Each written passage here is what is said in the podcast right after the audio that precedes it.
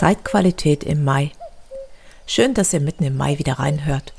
Meine Absicht ist, dass ihr mit diesen Anregungen den Mai noch intensiver und lebendiger erleben könnt. Diese Impulse könnt ihr für euch oder eure Sitzungen oder Balancen nutzen. Probiert es aus. Mai und Freude gehören zusammen. Schon der Übergang vom 30. April zum 1. Mai gehört zu den wichtigsten Brauchtumnächten.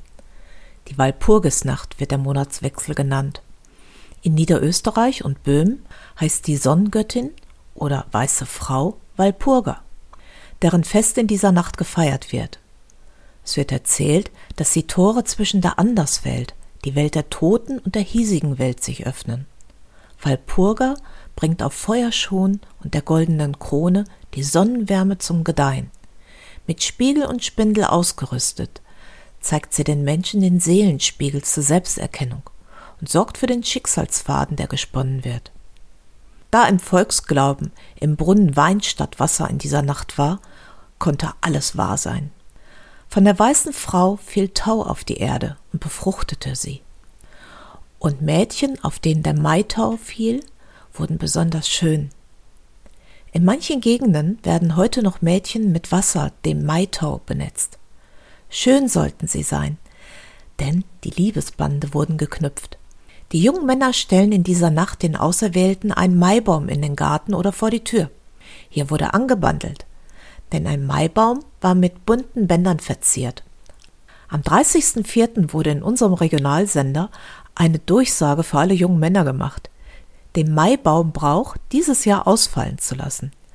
Denn zu der Ausgangssperre würde auch nachts kontrolliert werden ob es dieses Jahr weniger Partnerschaften, Hochzeiten und Babys geben wird?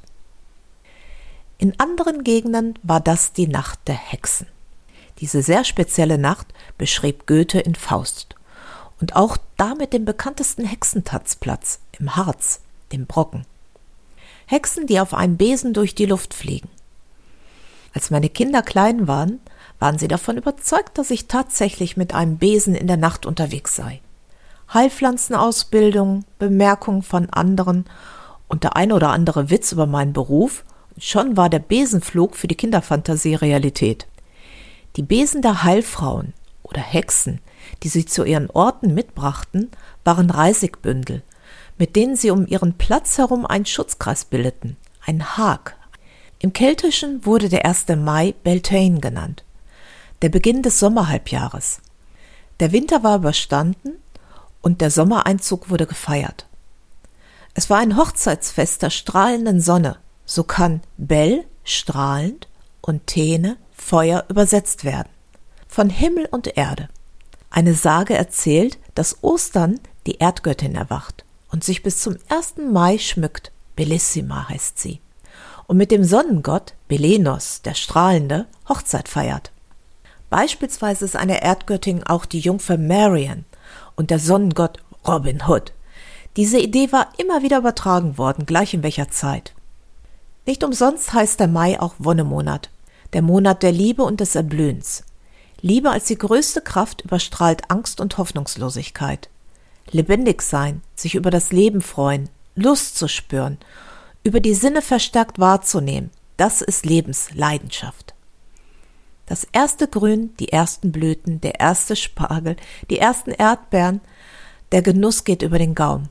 Und erst die Düfte, ob Flieder, Akazien, apropos Akazienblüte. Akazienblüten durch einen Teig ziehen und ausbacken. Köstlich. So können auch Holunderblüten genossen werden. Und der Duft.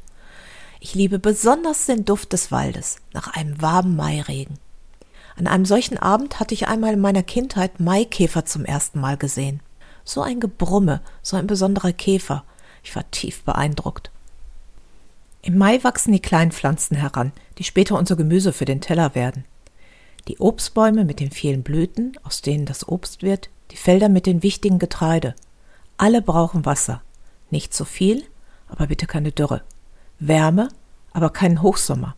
Definitiv keine Fröste und auch nicht allzu viele kalte Tage hintereinander.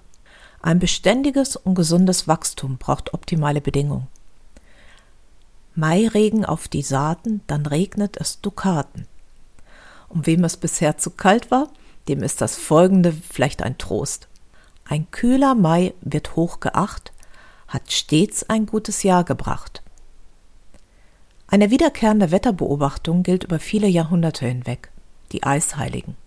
Vom 12. bis 15. Mai toben sich Pankratius, Servatius, Bonifatius und zum Abschluss die kalte Sophie mit einem Kälteeinbruch aus. Auf diesen Abschnitt kann man sich relativ verlassen. Für die Bauern war nach der kalten Sophie der Zeitpunkt der Direktsaat in die noch kühle Erde, die sich danach meistens bald erwärmte. Unsere Monatsnamen beruhen auf den Namen der römischen Gottheiten, und die Namensgeberin des Maies ist die Göttin Maya. Sie wird als die römische Variante der Erdmutter wie Gaia, Demeter oder Ceres gesehen. Mai war die älteste Tochter von Atlas und Pleione, die Mutter der Plejaden. Maya ist die älteste der Plejaden, mit schönen schwarzen Augen, vor denen auch Zeus nicht Halt machte. Er schwängerte sie heimlich und zur Welt kam Hermes, der spätere Götterbote. Maya, der Stern am Himmel in den Plejaden, dem Siebengestirn, gab als Erdmutter dem römischen fünften Monat den Mai, den Namen Mai. Zwischen Himmel und Erde eine Beschreibung von Maya und den Liebesgefühlen von Frischverliebten. Die Gestirne und deren Konstellationen sind ein Faktor für die Fruchtbarkeit der Erde. Warum nicht auch für uns Menschen? Das ist doch ein schöner Gedanke, dass Maya auf uns Menschen und die Fortpflanzung ein wenig achtet. In der Natur können wir die Überschwänglichkeit des Wonnemonats erleben. Wonn ist ein sehr altes Wort für Weide und die Vermutung ist, dass sich daraus der Wonnemonat entstanden ist. Habt ihr schon mal Weidetiere gesehen, die wieder auf die Wiese geführt werden? Es ist eine Wonne, die glücklichen Tiere mit ihrem Springen und Laufen und Fressen des frischen Grases zu beobachten. Auch die Liebe wird als Wonne bezeichnet. Seelenfutter vielleicht? Was liebst du? Was möchtest du mit deiner Liebe nach vorne bringen? Wann bist du offen und frei? Wann fühlst du dich lebendig? Ein zartes Zeichen und unübersehbar ist der bereits erwähnte Maibaum, die Birke. Man kommt nicht umhin, in ihr fröhlich tanzende Mädchen zu sehen. Ein schlanker Stamm mit weißer Rinde, leicht in Bewegung bringende, lindgrüne, zarte Blätter. Durch die weiße, rissige Rinde mit grauer Maserung ist sie unverkennbar. Sie ist ein Zeichen des Neubeginns, denn sie bekommt als erster Laubbaum Blätter. Alle Licht- und Frühlingsgöttinnen der verschiedenen Kulturen werden mit der Birke in Verbindung gebracht, ob Freya, Bridget, Eostre, Holla, Bertha, Frigga. Die weiße Göttin und die weiße Birke wurden oft auch in den drei Lebenszeiträumen gezeigt. Jugend, Reife und Alter. Vier bis fünf Wochen vor dem Aufspringen der Knospen steigt der Birkensaft im Stamm und in den Ästen nach oben, von den Wurzeln, in die Knospen. Damit pumpt der Baum die notwendigen Nährstoffe zum Blattaustrieb. Der Saft versiegt, sobald sich die Knospen öffnen. Der Birkensaft ist ein Tonikum, das vor allem in den nordischen Ländern genutzt wird. In einem Meter Stammhöhe wird die Rinde schräg nach oben angebohrt und der herausfließende Saft wird aufgefangen. Je nach Baum und Bohrloch fließen zwischen drei bis zehn Liter Saft aus einem Bohrloch. Der Baum wird hierbei geschwächt, deshalb darf das nicht allzu oft geschehen. Birkensaft ist reich an Vitaminen und Mineralien. Da er Fruchtzucker enthält, fängt er auch schon früh an zu gären und wird zum Birkenwein. Der Saft wird zum Entgiften und Entwässern genutzt und kann in der Saison in Reformhäusern auch gekauft werden. Auch die getrockneten Birkenblätter werden als Entwässerungstee genutzt. Die ganz frischen, jungen Birkenblätter können gut gegessen werden, zum Beispiel auch zusätzlich als Salatbeigabe. Sie sind reich an Flavonoide, die entzündungshemmend und harntreibend wirken. Ein weiterer Inhaltsstoff sorgt in Lappland für eine weitere Behandlungsart. Wegen der schmerzstillenden Salicylsäure werden Rheumaerkrankte in Birkenblätter gelegt und damit auch bedeckt. Salicylsäure der Natur ist das Vorbild des chemischen Aspirins. Weitaus mehr Salicylsäure kommt in den jungen Ästchen der Weide vor.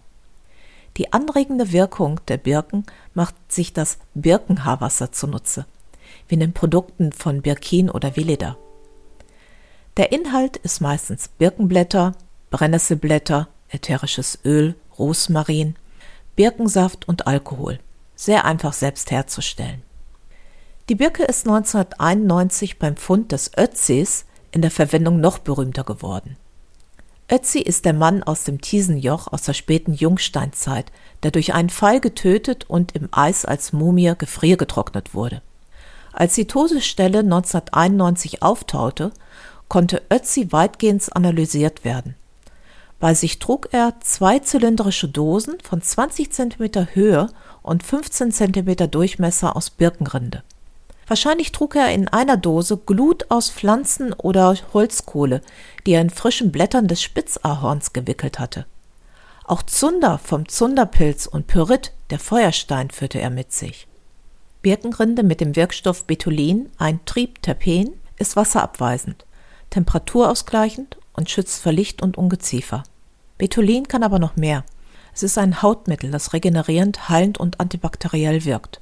Aus der Birkenrinde wird von jeher Birkenpech herausgekocht, das als Klebstoff oder zur Abdichtung und zur Wundheilung eingesetzt wurde.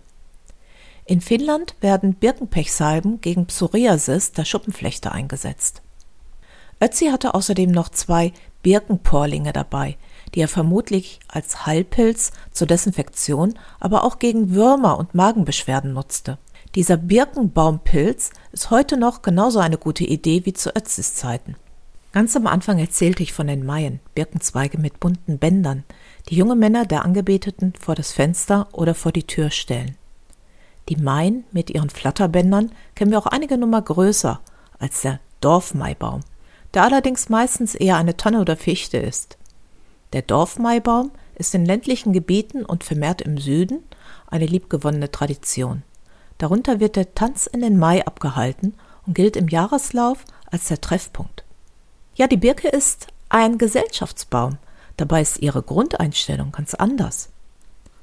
Die Birke ist ein Pionierbaum und lässt sich in kargen Gegenden als erste nieder, um erst als Baumstrauch und später flachwurzelndes Bäumchen Schatten zu spenden für andere Pionierpflanzen und Nachkommen. Birkenholz enthält ätherische Öle und brennt sogar bei Nässe. Das fanden die Menschen seit vielen Tausenden von Jahren sehr brauchbar und ehrten die Birke. In Mitteleuropa wich die Birke nach und nach den robusteren, tiefer wurzelnden Bäumen. In den nordischen Ländern ist die Birke nach wie vor Nummer eins. In diesen Birkenländern ist die Birke der Weltenbaum, der die Unterwelt mit der hiesigen Welt und dem Kosmos verbindet. Und wer als Schamane in den verschiedenen Welten fliegen wollte, hatte eine wichtige Zutat der Flugsalbe bei der Birke. In Symbiose mit den Birkenwurzeln wächst der Fliegenpilz mit seinen psychedelischen Inhaltsstoffen. Die Welt ist in Lindgrün, leuchtend gelb und in Blütenweiß bis rosa getaucht. Letzte Woche blieb ich unter einem Kirschbaum stehen. Kalter Wind veranlasste den Baum, seine Blüten loszulassen, und ich stand in einer Wolke aus rosaroten Blüten. Glücksmomente. Leuchtend gelb, wie die blühenden Rapsfelder, die so unwirklich aus den Landschaften hervorstechen. Genauso wie der Ginster, der zudem mit seinem Duft ein Frühlingsfrühsommer Inbegriff ist. Lindgrün ist jetzt der Wald mit seinem noch offenen Dach aus kleinen Blättern. Lindgrün ist die Babyfarbe des Waldes. Nach und nach entfalten sich in einer festgelegten Reihenfolge die Blätter der verschiedenen Bäume. Solange noch Licht auf dem Waldboden ankommt, haben dort die Maipflanzen ihr Intermezzo. Der Waldmeister ist bekannt als Zutat der Maibohle für den unverkennbaren Geschmack. Zum 1. Mai gibt es traditionell Wein mit Früchten und mit Sekt aufgefüllt. Hierein kommt ein Sträußchen, mindestens seit einer Stunde angewelkt, der Waldmeister. Die Waldpflanze ist ca. 30 cm hoch, hat quälständige Blätter, die wie kleine Propeller ausschauen und hat ganz oben weiße Blüten. Der Waldmeister ist auch ein Heilkraut und wird gegen Kopfschmerzen verwandt. Allerdings kann er genauso gut Kopfweh auch verursachen, durch ein zu viel von seinem Wirkstoff Kumarin, das im sehr eigenen Duft zu riechen ist und wie man in der Bohle auch sofort herausschmecken kann. Das Kumarin das sich besonders im angewelkten Zustand entfaltet, ist in der richtigen Dosis heilend und darüber hinaus nicht zuträglich. Ein kleines Sträußchen am Nachttischchen kann auf den Schlaf entspannend wirken. Kumarin erkennen wir auch vom typischen Heuduft. Ein Bild wie aus einem Märchen hatte ich vor einigen Jahren ganz überraschend bei einer Wanderung gesehen. Ein Waldstück mit tausenden von Maiglöckchen. Dieser unbeschreibliche Duft und diese Lieblichkeit des Bildes, fast schon kitschig. Passend dazu kommt der Kuckucksruf. Er ist der Frühlingsbote, ja der Frühsommerbote. Um seinen Rufen ranken sich zahlreiche Geschichtchen. Kuckuck, Kuckuck, wie lange muss ich noch warten? Wenn jemand den Kuckuck eine Frage stellt, die mit einer Zahl beantwortet ist, so oft der Kuckuck ruft. Oder es wird gesagt, dass bei einem Kuckucksruf genügend Geld in der Tasche sein sollte. Dann hätte man das ganze Jahr über keine Geldsorgen mehr. Oder woher kommt der Ausdruck zum Kuckuck nochmal? Mit diesen oder anderen Sätzen wird das Wort Teufel mit Kuckuck ersetzt, der Unaussprechliche sozusagen. Wenn ich mit Carmen aus der DGHK Geschäftsstelle im Schwarzwald telefoniere, warte ich zur vollen Stunde immer auf den Kuckucksruf und freue mich, wenn es soweit ist. So deutsch und doch von einem Italiener, wahrscheinlich im Jahre 1669 erfunden. Ein mechanisch flatternder Vogel und zwei Orgelpfeifen, die den Kuckuckslaut imitieren, wurden vom weltweiten Schwarzwälder Exportschlager, an dem so viele Spaß haben. Der Kuckuck macht es sich bezüglich Kinderaufzug sehr bequem und hat seine ihn unwissentliche Gesellschaft der Umgebung dazu in den Dienst gestellt. Bis zu zehn Eier verteilt ein Kuckucksweibchen in fremde Nester. Sobald ein Nest unbeaufsichtigt ist, versucht das Weibchen ihr Ei dazu zu schmuggeln.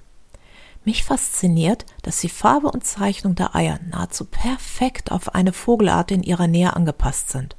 Das ist eine Prägung, die über die mütterliche Linie per DNA weitervererbt wird.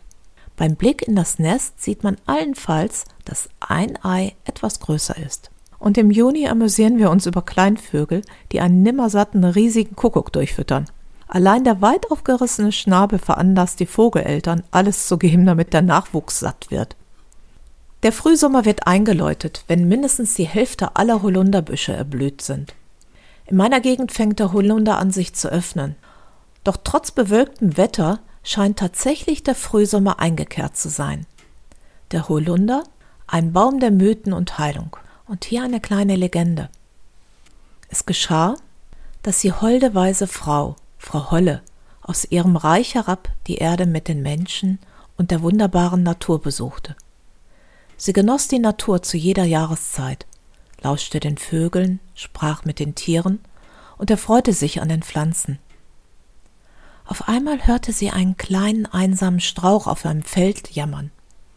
Ich bin so einsam, niemand beachtet mich, kein Mensch, kein Tier. Frau Holle wandte sich an den kleinen Strauch und fragte Wie kann ich dir helfen? Der kleine Strauch schluchzte. Noch nicht einmal der Besenbinder kann meine Äste gebrauchen. Meine Ästchen sind zu schwach, um als Besen in die Häuser der Menschen zu kommen. Kannst du mir passende Zweige für den Besenbinder schenken? Frau Holle lächelte leise und antwortete Deine Gestalt kann ich nicht ändern, denn du bist gut, wie du bist. Doch soll deine Einsamkeit von nun an ein Ende haben. Sie strich zärtlich über den Strauch und verschwand. Im folgenden Frühjahr spürte der Strauch eine bisher unerkannte Kraft aufsteigen, und im späten Frühling war er in einem weißen Kleid gehüllt.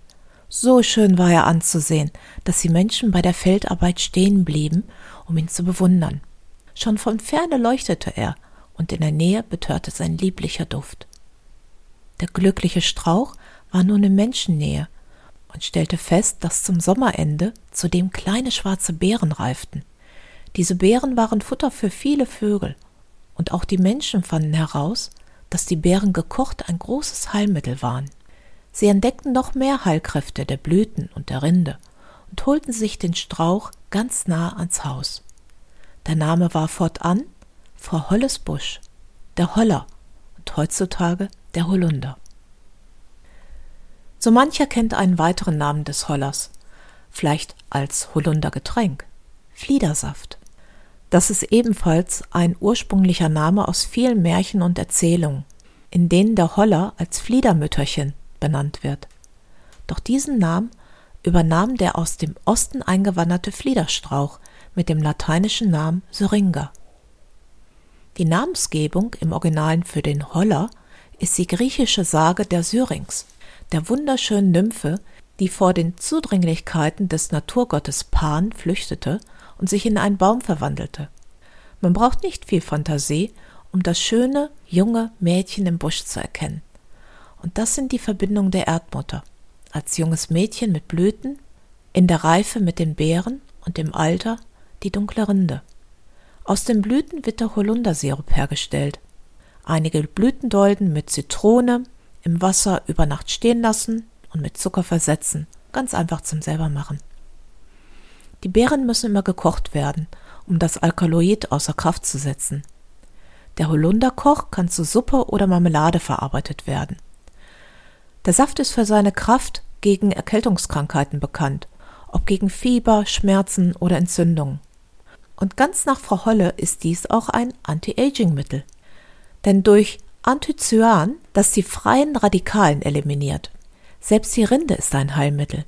Der Volksmund sagt, die Rinde heruntergeschabt sorgt für den Durchfall und hochgeschabt sorgt sie für Erbrechen. Besser nicht ausprobieren. Haltet eher den anerkannten treibenden Effekt in Erinnerung. Frau Holle ist auch für den Kinderwunsch zuständig.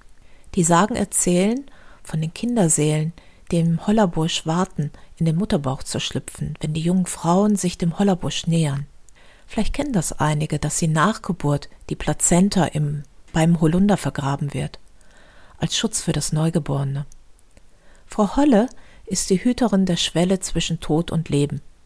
In Friesland wurden die Toten beim Hollerbusch vergraben, bei Frau Ellhorn, wie der Busch auch genannt wurde. Diese Grenze zwischen den Welten wird oft auch mit Wasser gezeigt oder symbolisiert. Das Wasser, zu dem Frau Holle eindeutig zugeordnet wird. Ob es der Brunnen ist, an dem das spinnende Mädchen seine Spindel fallen ließ, oder die Quellen, die als Jungbrunnen oder Wiedergeburt gelten. Frau Holle als Hüterin der Seelen. Die Holunder Urtinktur wird im Feinstofflichen beschrieben mit Reifung, mit dem Werden zur Vollendung hin bis zum Erwachsensein. Der Prozess bis zu dem Zeitpunkt, wenn der Mensch reif ist, die Verantwortung für sich und andere vollends zu übernehmen. Ein fragiler Prozess, der viel Schutz benötigt, den die Holunderfrau gibt. Und noch eins. Aus dem Holunderholz werden auch Zauberstäbe geschnitzt, wie bei Hänsel und Gretel der Hexenzauberstab oder Harry Potter der Elderstab. Drei Wünsche hast du frei. Was wünschst du dir? Der 1. Mai hat so viel Feiertage und kaum jemand weiß, was eigentlich noch der Grund des Feierns ist. Pfingsten zum Beispiel bewegt sich zwischen dem 10. und dem 13. Juni. Der Pfingstsonntag fällt auf den Sonntag sieben Wochen nach dem Ostersonntag. Das Neue Testament erzählt, dass die Jünger am Pfingstsonntag sich versammelten und plötzlich die Fähigkeit erlangten, alle Sprachen der Welt zu verstehen und zu sprechen. Eine schöne Vorstellung, die so gut in unsere jetzige Zeit passt. Das wird als Pfingstwunder bezeichnet. Da der Heilige Geist dafür zuständig war, wird Pfingsten oft mit dem Symbol der weißen Taube in Verbindung gebracht. Heutzutage werden Taufen gerne an Pfingsten gefeiert, aber auch Familientreffen und Feiern sind oft an diesen schönen Maitagen geplant. Als grünes Fest werden die Tage in Polen bezeichnet und entsprechend werden die Häuser mit Zweigen geschmückt. In England wird der Morris Dance gezeigt und dazu gibt es White Sun Ale. In Spanien gibt es in diesen Tagen viele Volksfeste, auch Kirchenfeste mit Umzügen.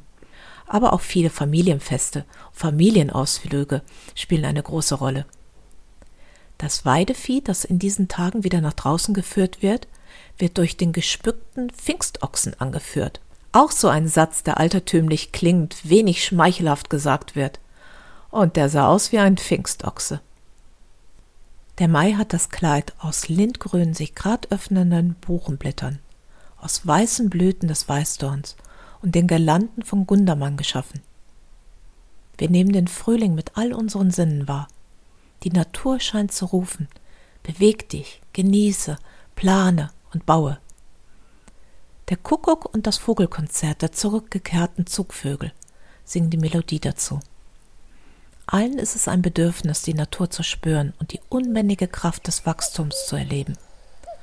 Aus Samen, die ausgestreut werden, werden im warmen Mairegen ruckzuck ein Pflanzenkindergarten bis hin zu den ersten erkennbaren Gemüsepflanzen. Verpasst diese unglaublich schöne und sich schnell verändernde Zeit nicht. Geh raus und genieße.